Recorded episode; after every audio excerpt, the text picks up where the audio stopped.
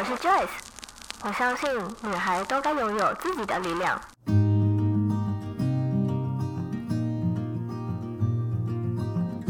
分享，让我们彼此之间不再疏远。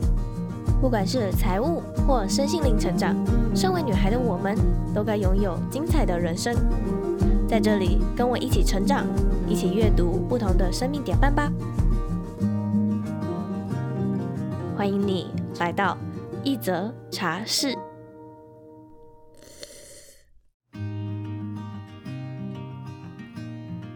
今天这集呢，比较特别，我要来跟大家分享我在做茶叶周边的幕后花絮 Podcast 版。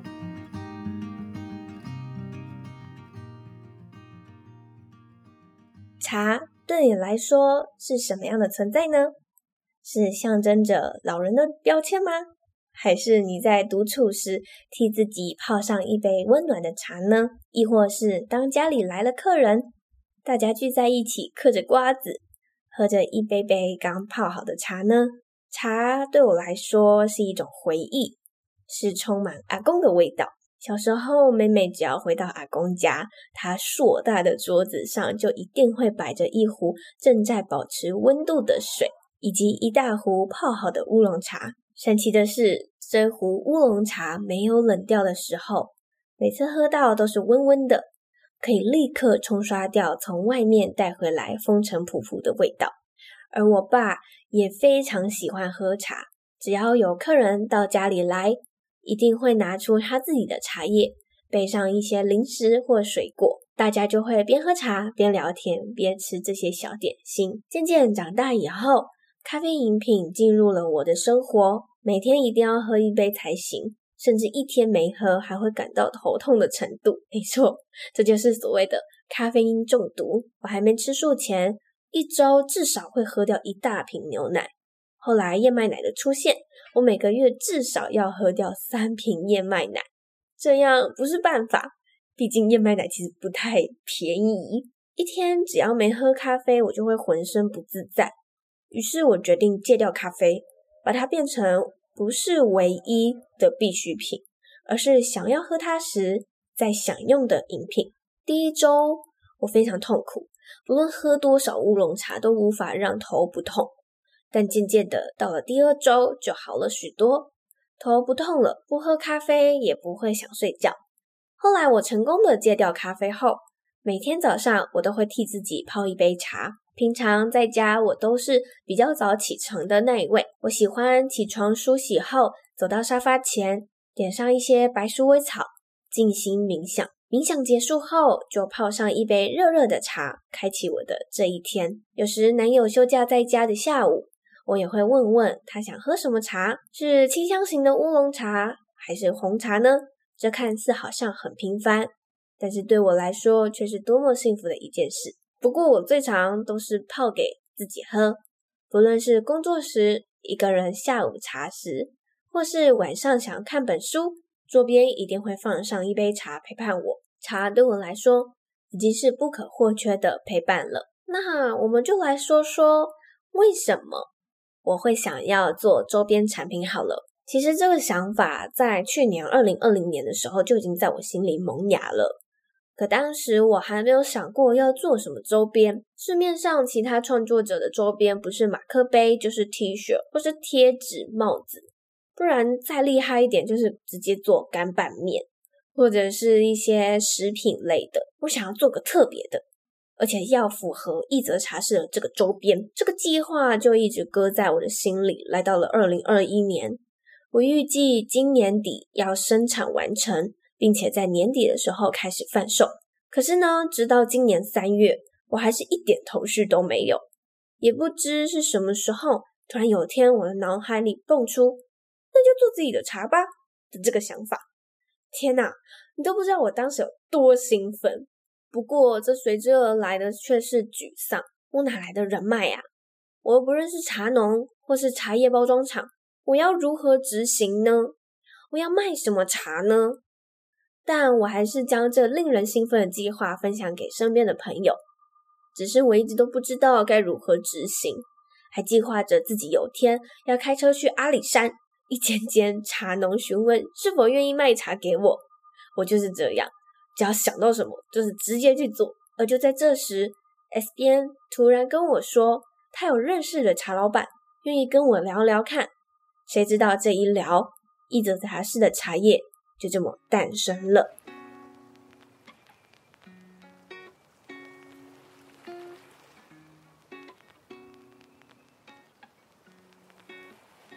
接下来我们邀请的这一位呢，就是我这次跟我合作的茶老板胡歌。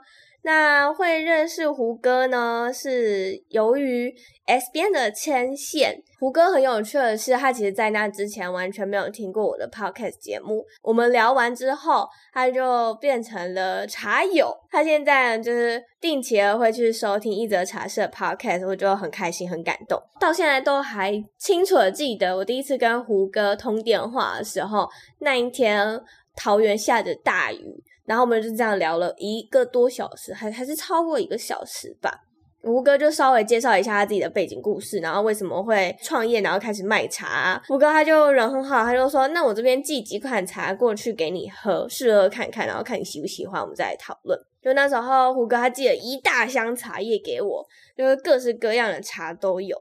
可是呢，因为我本人喝了一些清香型的乌龙茶之后，我就觉得天啊，这个海苔味实在是太重了，我不是很喜欢，所以我就喝喝喝喝到有一款东方美人哦。惊为天人呢，我真的只能用这四个字来形容，就太好喝了。我就决定，好，我要这一款红茶。就我就想说，若只用一款红茶的话，好像又太单调了。所以后来胡哥他就在想办法了，就是在推了另外一款红茶给我。那其实这一款呢，是原本我们要上市的一款，叫做咖啡叶红茶。那胡哥，你可以跟我们分享一下这个红茶的由来吗？Hello，一则茶室的 Podcast 听友，大家好，我是胡哥，很开心今天能够上一则茶室啊，我自己也是忠实的茶粉啊，居然还可以录制到这样子，真的是万般的荣幸。Joyce 讲了很多，我稍微要跟 Joyce 更正一下，应该是东方美人应该算是清茶类，嗯，因为它是比较属于重发酵，然后冻尾雕的茶，不能把它归到红茶。嗯，对，所以应该是清茶。然后刚刚提到，就是我们原先本来要上的产品应该是咖啡叶红茶。对，那因为咖啡叶红茶它的产量是真的是比较少，一般我们咖啡叶都是用老叶制成的，那我们是使用就是前四叶的嫩叶，所以在一开始。呃，寻觅这些咖啡农是没办法找到愿意配合的，因为采摘它的嫩叶就会影响它的一个咖啡豆的产量，所以是后来有找到一个呃在石冈这边配合的一个咖啡农，但是产量是没办法达到可以量产，所以后来我们就从咖啡叶红茶改到茉莉花红茶，但是没想到有听 Joyce 说茉莉花红茶造成了很多的茶粉们都非常的喜爱这样子的。红茶的一个风味，嗯，那听得也替 Joyce 感到开心。我们有这样的一个产品，让大家能够喜欢。我其实一开始喝到那个咖啡叶红茶的时候，我真的很想、很想、很想出这一款，因为我觉得市面上很少人有喝到咖啡叶红茶，而且它的味道非常的独特。但因为胡哥他就有一天就打电话给我说：“哎，Joyce，你的茶什么时候要进工厂？”我说嗯，大概九月吧，然后他就说，哎，不行，如果我从现在开始一直收集、收集、收集、收集到九月，我也没办法给你你要那个量。我说真的假的？那怎么办？胡哥他就说，啊，不然这样好了，我最近在研发茉莉花红茶，我好了之后，然后我寄给你喝喝看。我就，哦，好啊。然后我那时候听到的时候，其实觉得，嗯。茉莉花怎么会是配红茶？因为大部分的人他们其实 都是喝茉莉绿茶。我就想，嗯，好啊，好啊，反正我一定要是有一款红茶的。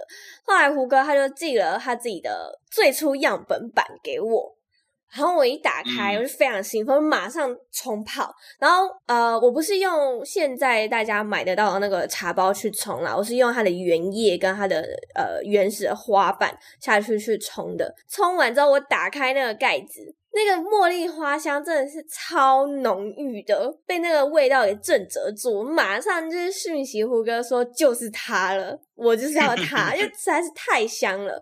可是。因为我们呃，胡歌到那时候他的那个原叶还有那个原始的花瓣，他送到工厂那边，因为他们会去切嘛，因为要把它切裁小才可以装进那个三角立体茶包里面。所以其实你们现在喝到的时薰这一款红茶，它的茉莉花香其实没有我原本喝的那么的重，它就变成淡淡的花香的那种感觉。结果。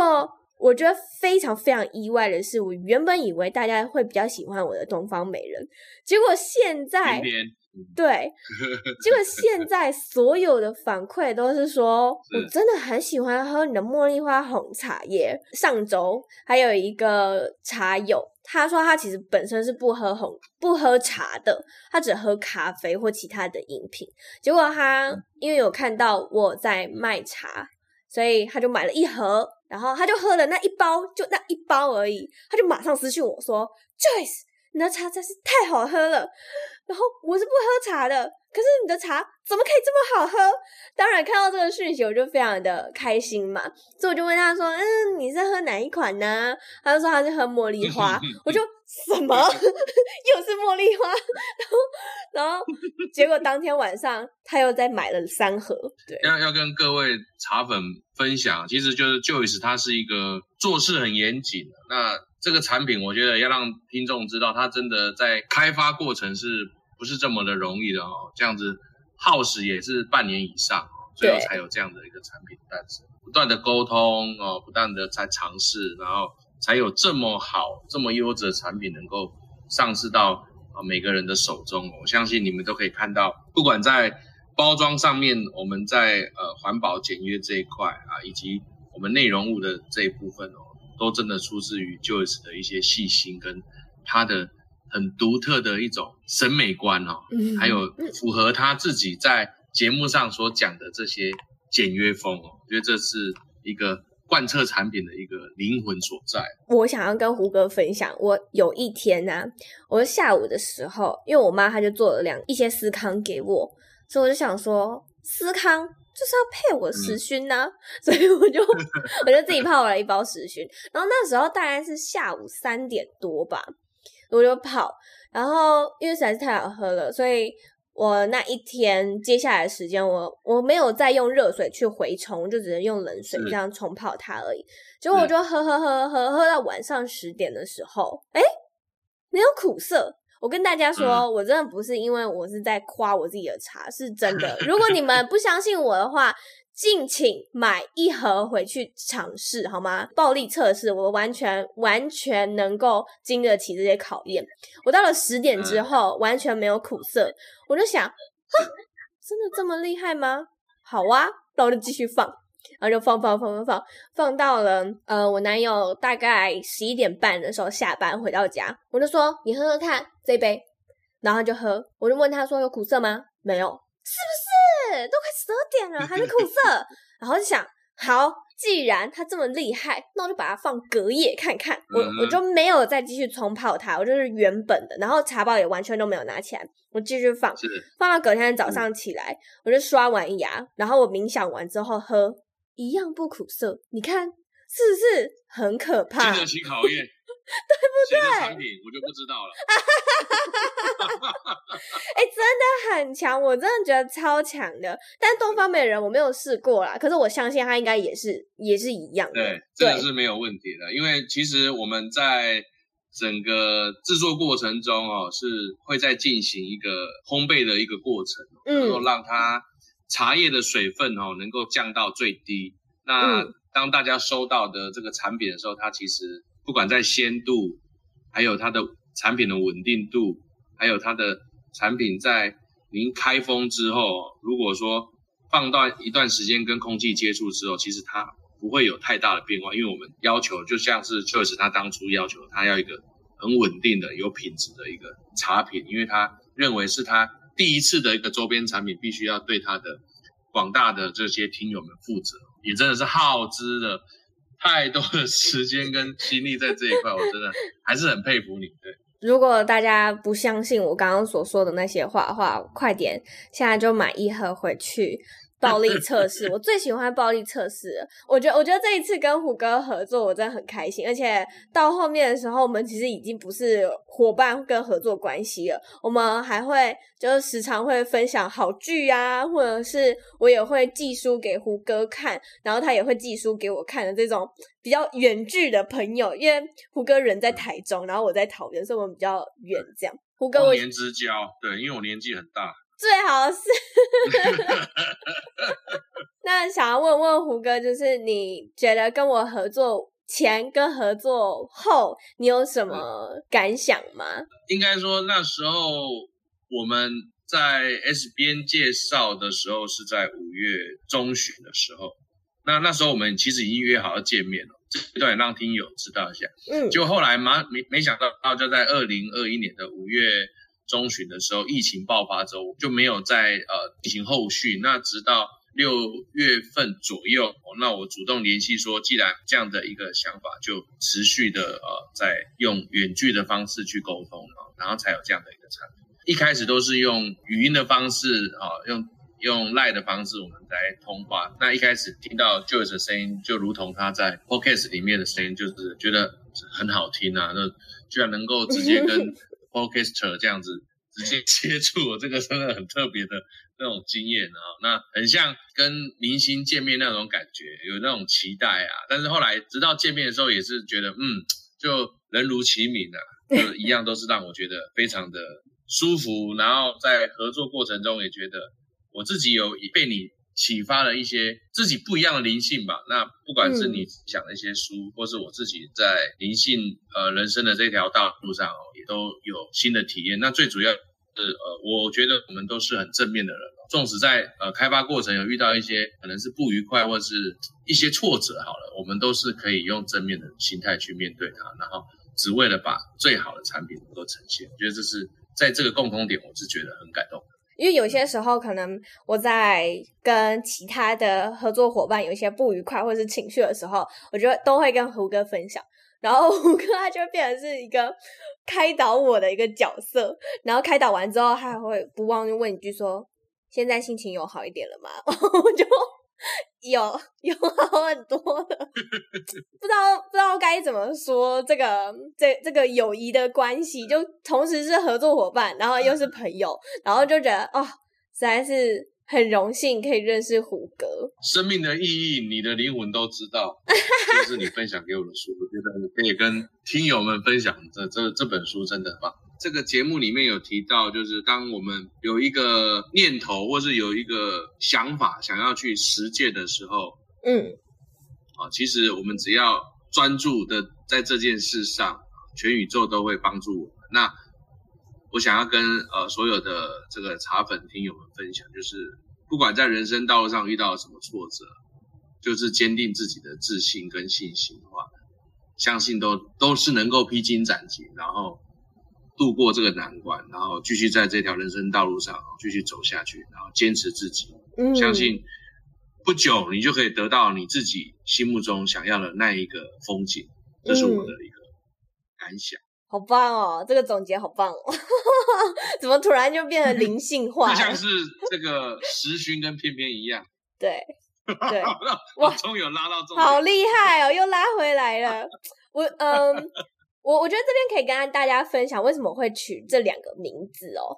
嗯，偏偏呢，其实它代表的是东方美人。那东方美人呢，它是有个典故的，确切的年年代我也忘记了。反正那时候英国的女王，她第一次喝到来自东方的茶叶，然后她看到那个茶叶在茶杯里面舒展开来，有如一个很曼妙的女子在里面跳舞，所以之后她就把这个茶叶取名为东方美人。那沿用它这个品名，所以我就。取了“翩翩起舞”的“翩翩”两个字，当做这个茶叶的名字。那为什么叫做时熏呢？其实一开始我在想茉莉花红茶的时候，我真的想超久的。我原本想说，是不是也要跟翩翩一样用一个叠字？可是我又觉得每个词我不是都很喜欢，所以后来我就 call out，打电话给我非常有智慧的妈妈，我就跟她讲了偏偏对我来说她的意向是什么？她就是一个嗯比较活泼开朗的女性。然后它它比较适合是在春夏的时候喝。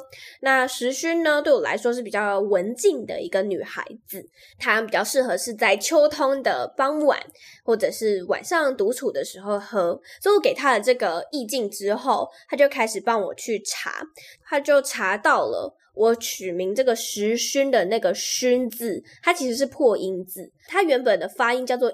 印一跟闪电 n 四声印，它的破音发音就是熏。那熏呢，它有呃，它其实就是在讲熏制的这个手法。所以我那时候就问胡哥说：“哎、胡哥，你这个茉莉花是几熏？呃，如果你要让那个茶叶的花香很多的话，它会需要经过蛮多次的熏制。”然后胡哥他说那时候好像只有用三熏吧。对，没错。然后我就想说三熏不行，不好听，所以 所以我就取了十。那这个十呢，并不是十次的意思，我是用手部一个手在一个合起来的合十。所以我当时取这个十熏是，它需要拾取拾起茉莉花，并且撒向茶、嗯、茶叶的这个动作。所以最后我就取名为了石熏，代表的茉莉花茶。茶茶名的由来太美了，那个意境哦，听过你解释之后，我就觉得太厉害，太 太神奇。这个的故事呢，其实我都有收录在我们我每一盒里面都会有一张小小的 DM。那除了是教大家怎么去泡出好喝的热泡茶、冷泡茶之外，我也有把呃两个茶叶，我对他们的意境啊，然后怎么去取名的啊。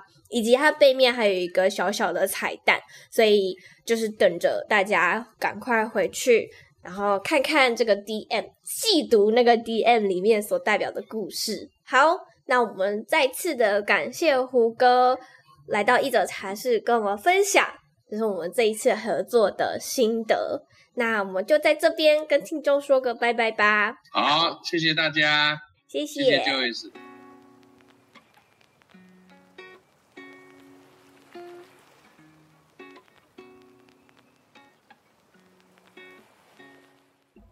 当然，事事都没有那么的顺利。期间，我也常常烦恼很多天，或有许多事全都卡在同一周要处理。这时，我就会想到，我采访了这么多的创业家，他们总是对我说，创业家的工作就是每天都在处理问题。眼前的问题发生了，那就想办法解决；又有问题发生了，那就再解决就好，就像是拆弹专家一样。创业家每天都在处理许许多多的问题，不过这中间的困难都变成事后我们可以分享的故事啊！拿到茶叶的当天，我把所有的茶包全部倒到我家的地板上，一一的盘点，竟然可以让我整个人躺在上面，真的实在是太多太多了。而每一包茶包、茶盒，都是我自己花琐碎的时间，慢慢的将贴纸贴上，因为我没有多余的预算可以请人帮我贴贴纸或是出货。但我在贴贴纸的时候，常常会进入到心流的状态，因为这是我的第一个食品产品啊。每一包我都很喜欢，每一个贴纸也都美美的。而在与胡哥确认品相的同时，我也找到了设计师，重新设计一则茶室的 logo。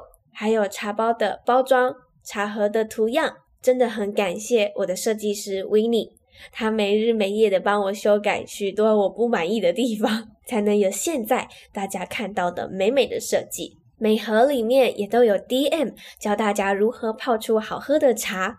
当时的设定也是希望大家可以一边喝一则茶室的茶叶，一边听一则茶室的 Podcast。而这个小彩蛋呢，也放在 DM 里，让大家去找找喽。期间，我也与个人风格分析师 Vanessa 合作。一开始其实并不是要与 Vanessa 进行品牌摄影的合作，只是我个人想要找到适合我自己的穿衣风格而已。结果后来变成了产品摄影、品牌摄影的方式，我自己也觉得很开心、很有趣。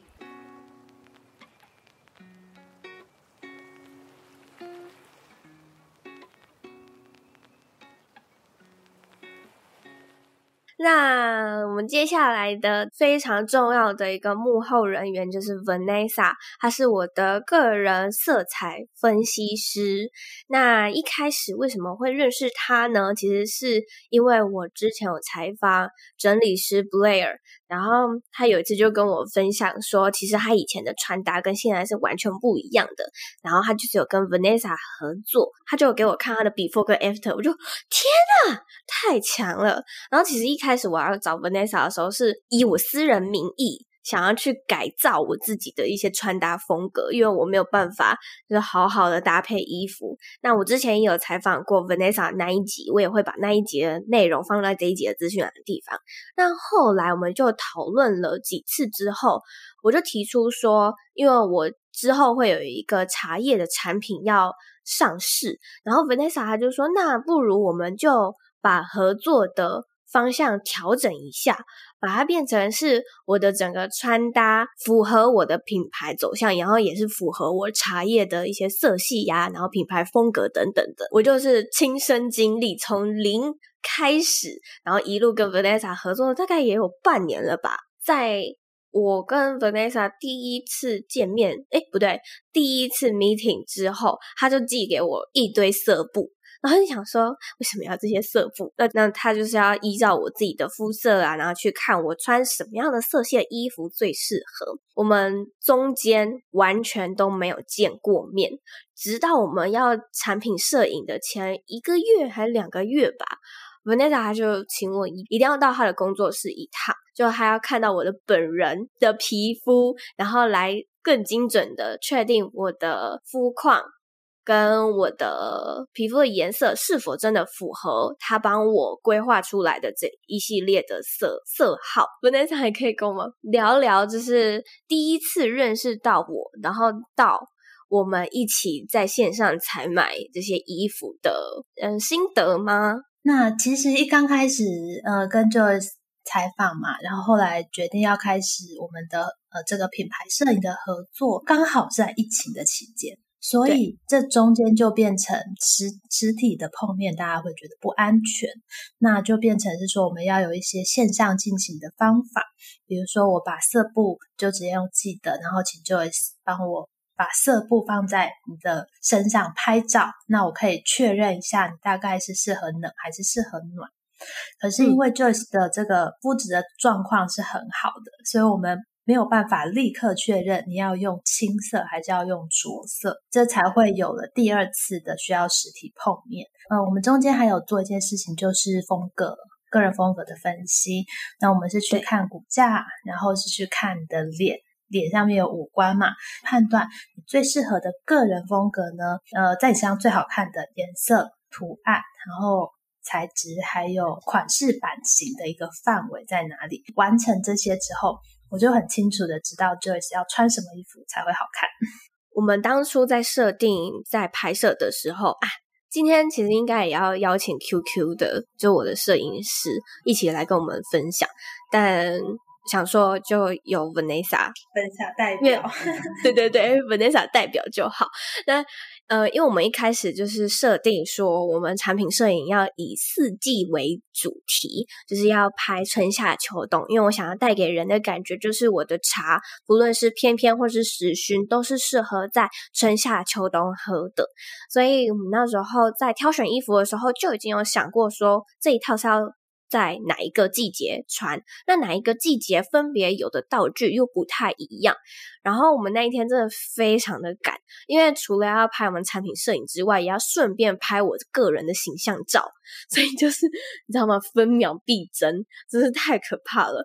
在一开始的时候本店长他就说我们需要准备书、笔记本、笔，还有一些茶壶啊、茶杯啊，很多很多很多的东西。哦，还有花，重点是花。可是他那天就非常辛苦，他就直接捧着那那一盆花，从他居住的城市，然后一路这样搭着 车上来，然后还跟我说我是用生命护着他的。我真的觉得谢谢，我真的需要用 生命保护他，因为。呃，大家如果有去看到我们的拍摄拍摄画面中有花的那些场景，就发现那个花它的插法是、嗯、它是三百六十度死角的，那也就这就意味着，就是你无论从哪一面看哪一面拍它都好看，可是呢，它就是三百六十度都有插出去的花枝，所以这真的要用生命保护它。对，然后、嗯、我们刚才讲的道具嘛，其实做一个品牌摄影，它有很多很多的细节，然后包含我们刚刚讲的，从衣服，我们的每一套衣服都是搭配好的，然后也不是任何一个杯子或者是或者是一个笔记本放在画面中就能符合我们要拍出来的那个感觉，因为当我们看到一个。影像或一个画面的时候，我们其实是全方位的去接收到这个画面中的所有的讯息，包含颜色，包含你拿的东西、你的表情、你在做的动作、你你传达出来给人什么样的情绪，那些都是要符合 Joyce 的品牌感觉。那我们要拍出符合品牌感觉的，又能让人有好感的这样的照片，这才会是一个成功的呃个人品牌的摄影。因为有一次我就是要去买我们的壶、茶壶跟茶杯，然后因为我不知道 Vanessa 她想要的茶壶跟茶杯的样子是什么，我们不想要太复古或者是太中国风的那种感觉，我们还是希望就是它是玻璃的，因为它这样的话就可以很清楚的看到茶汤的颜色以及茶包在里面舒展开来茶叶的感觉，所以我们要买玻璃杯。但是你们想哦。如果我直接跟你说，好，我要一个玻璃杯，有这么多个玻璃杯，有方的，有圆的，有高的，有矮的，有胖的，有长的。然后我那一天就是一直拍照给 Vanessa 说，这个 OK 吗？这个可以吗？那这个杯子配这个玻璃壶 OK 吗？好看吗？嗯。所以我就真的是一个一个拿起来，然后。放在我的玻璃壶旁边，然后就这样拍照给 Vanessa 说：“你觉得这样搭好看吗？你觉得这个杯子搭好看吗？” 所以才有最后大家在照片上面看到那个玻璃壶还有玻璃杯。除了这些道具啊，我们还需要带一些点心。这其实是让我们的整体照片拍起来是比较更有真实感，然后更有互动感的感觉。我们需要点心的这个季节是在夏天，那刚好就会有跟我的模特朋友晚期有更密切的互动性。然后必须要说，那天真的很落赛，我只带了司康，我忘记带了饼干，而且我还忘记带了冰块。我人已经到台北喽，因为我那一天是租车去的。然后一关上车门，shit，我的冰块呢？shit，我的饼干呢？然后就赶快打电话给我男友，就说厨房上面是不是有一个袋子？然后里面是不是有我的两盒饼干？嗯跟冰块？嗯、对，然后就他就很淡定的说：“有啊，怎么了？”我说：“No。”但是我的饼干跟冰块，然后 他说：“那怎么办？你现在赶快回来拿。”我说：“不行，我来不及了，及了我要开始，我要去书画了。”然后就说：“那怎么办？很重要吗？”我说：“也只能这样啊，就算很重要，也只能这样啊，不然呢？”然后，所以我们最后就只有了，就只有拍思康，然后冰块还是 Vanessa、嗯、中间。赶快跑出去帮我买的。嗯，应该是说，其实，在拍摄的时候，总是会有一些小小的意外发生。这些小小的意外，它应该都要无损于我们最终呈现的成果。它比较像是一个画面中的细节。但是因为它不是主角，所以我们可以容许一些小小的意外，就不用太在意它。我们现在啊，其实已经合作完了嘛，那就想问问 Vanessa，你觉得整个合作的过程啊，这半年来，你对我或是对这次的合作有什么心得吗？让我觉得印象最深刻的是，Joyce 对于自己的工作的一个定位和坚持。就是比如说，包含我们你采访我第一次采访，我们重录了一次。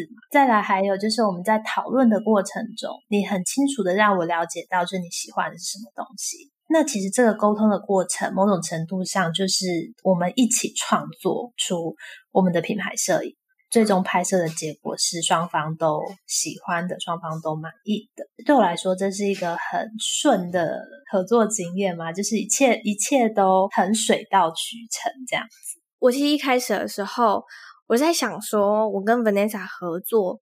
这是第一次，我会不会有些话就讲的太直接？可是我后来因为也看了那个茉莉凭什么嘛，我发现说，其实，在拍摄现场或者是在前期沟通的时候，如果你不直接的跟他说出你的想法，不直接的说出你想要什么的话，其实这只是浪费彼此太多的时间，就反而你会有太多的拐弯抹角。嗯或者是会有一点很多时间是你好像误会我的意思了，但其实我不是要这样。那不如说，我们就全部都退一步，我们全部都直接来。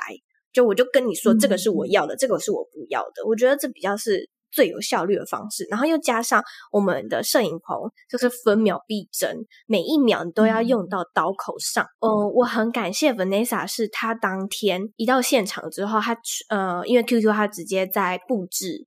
场地嘛，然后我就进行补妆跟换衣服，然后 Vanessa 她就很快速的从我的行李箱里面拿出一些等等会需要用到的东西。我那时候呢就想说，惨了，我应该要在事前，就可能前一天的时候就拍一张行李箱的照片，跟 Vanessa 说哪些东西我放在哪里，然后你会更快速的 去找到它。但是因为我没有想到说会是由你来帮我。打开这些东西，我本来预想就是这些都是要我自己拆开来，然后我自己放进去，然后结果那一天是 Vanessa 她一到现场就马上开始帮我把这些东西全部拿出来。我觉得这就是一个合作伙伴的关系，是我没有跟你说你要怎么做，然后你已经自动开始就是帮我。让整个流程是更顺的，然后我们不需要去，哎，不对不对，那是什么什么什么？是我那一天看到我非常感动的地方。谢谢 Joyce，他就是一个就是现场统筹的人会做的事情，因为除了你之外，没有人比我更知道我们要在什么时候做什么事情。在现场还有一个很重要的是要注意时间，然后你要注意所有人的状态。嗯、假设今天你的头发乱了。那我就会去请造型师来帮你。其实，在整个团队里面，大家都是分工合作，总是要有人去注意到别人没有办法立刻注意到的事情。那如果我们可以当下去把它修正过来，嗯、后续就会轻松很多，因为有很多东西是你后置也修不了的。唉，这真的是很可怕，后置也修不了的。像是那一天有好几次，Vanessa 她就一直呃在帮我瞧我的裤子。因为他就觉得说这个皱褶不行，这个皱褶太丑了，不行。可是可能 QQ 他并没有留意到，他就是一直拍拍拍拍拍，只注意在你的脸，哈哈哈哈哈。对吧？注意到你的表情。每个人的专业都不一样，每个人注意的地方 也都不一样，真的是很有趣，大家都很厉害，也让我体验了产品摄影跟品牌摄影。当然。是有辛苦的，可是我觉得我们都很喜欢这个成果，那就一起的把这个很完美的作品，然后呈现给大家看。好的，谢谢大家，谢谢，谢谢 Joyce，嗯，拜拜，拜拜。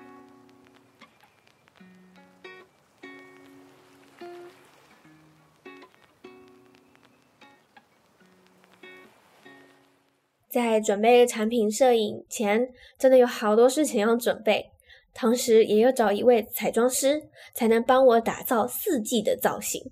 但我只有认识一位彩妆师，那就是之前去韩国艺匠体验婚纱摄影时认识的彩妆师 Kelly。会找他是因为他是我见过最温柔的彩妆师。以前我也有被其他人化妆过的经验，但只要画到我的眼线。我就会一直流眼泪，哭到妆都花了。我的化妆师又要重新再帮我化一次妆，但是 Kelly 帮我画眼线的时候却不会让我哭，她真的超温柔。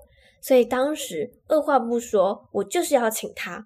所以呢，我们所有的摄影团队都是配合 Kelly 的时间哦。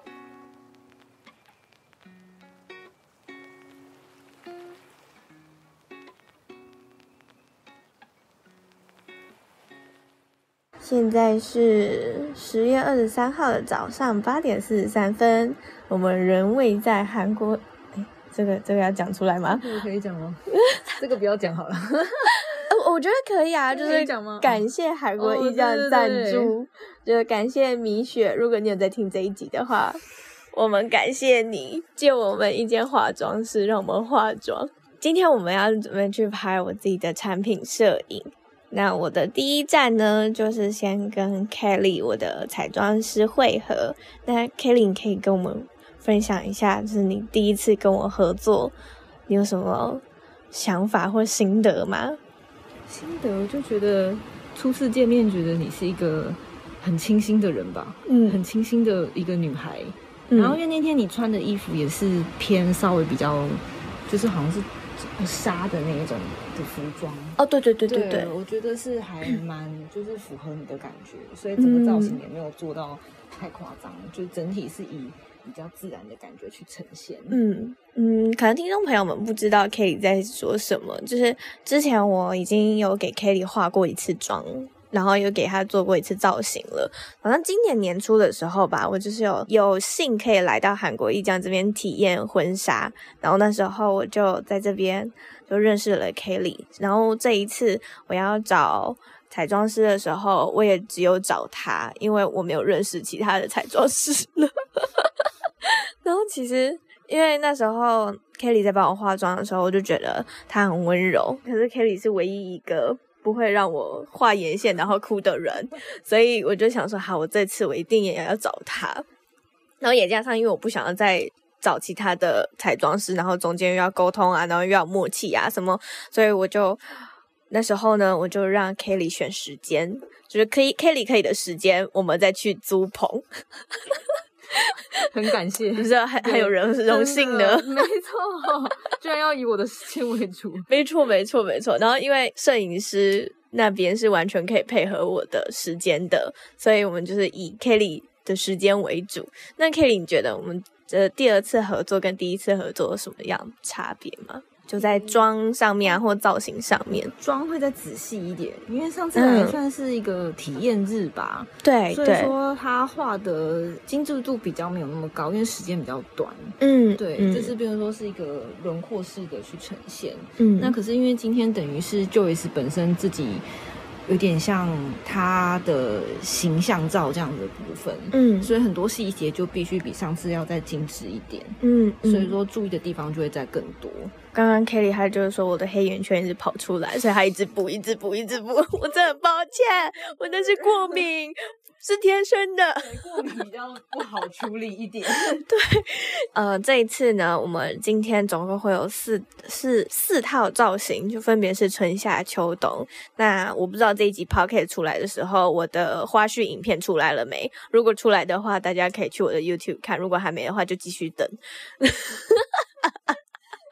我不不然我能说什么？要强制你上架。所以，所以就是大家就好好的期待吧。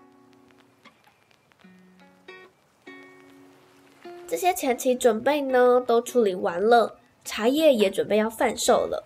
我还差包材，运输用的包材我没有买箱子。一来考量到我真的没有其他预算可以买箱子了，二来考量到环保，所以我到脸书的二手包材社团里面找了很多的气泡袋。纸箱，利用有天我男友休假的时候，我们两个骑着一台机车到林口，抱了两大箱的气泡袋回家，就是希望我在做产品的同时，不要为地球制造更多的垃圾。而这个理念呢，也融入到我的产品中。我所使用的茶包是环保天然的玉米茶包，是可以分解、对地球友善的包装。茶包也不是一般的塑胶材质，而是牛皮纸包装。之后也会再想想可以用什么方式更递减包材。不过这就是以后的故事了。这就是我的茶叶周边的幕后花絮 Podcast 版。之后我也会剪成 YouTube 版，但要再等等我了。如果你想用行动支持我的话，现在就到下方资讯栏，或是可以到 Joyce 的 IG。J O Y C E H S H 点 C O，或是一则茶室的官方网站，都可以买到一则茶室的茶叶周边哦。我们下一次见，拜拜。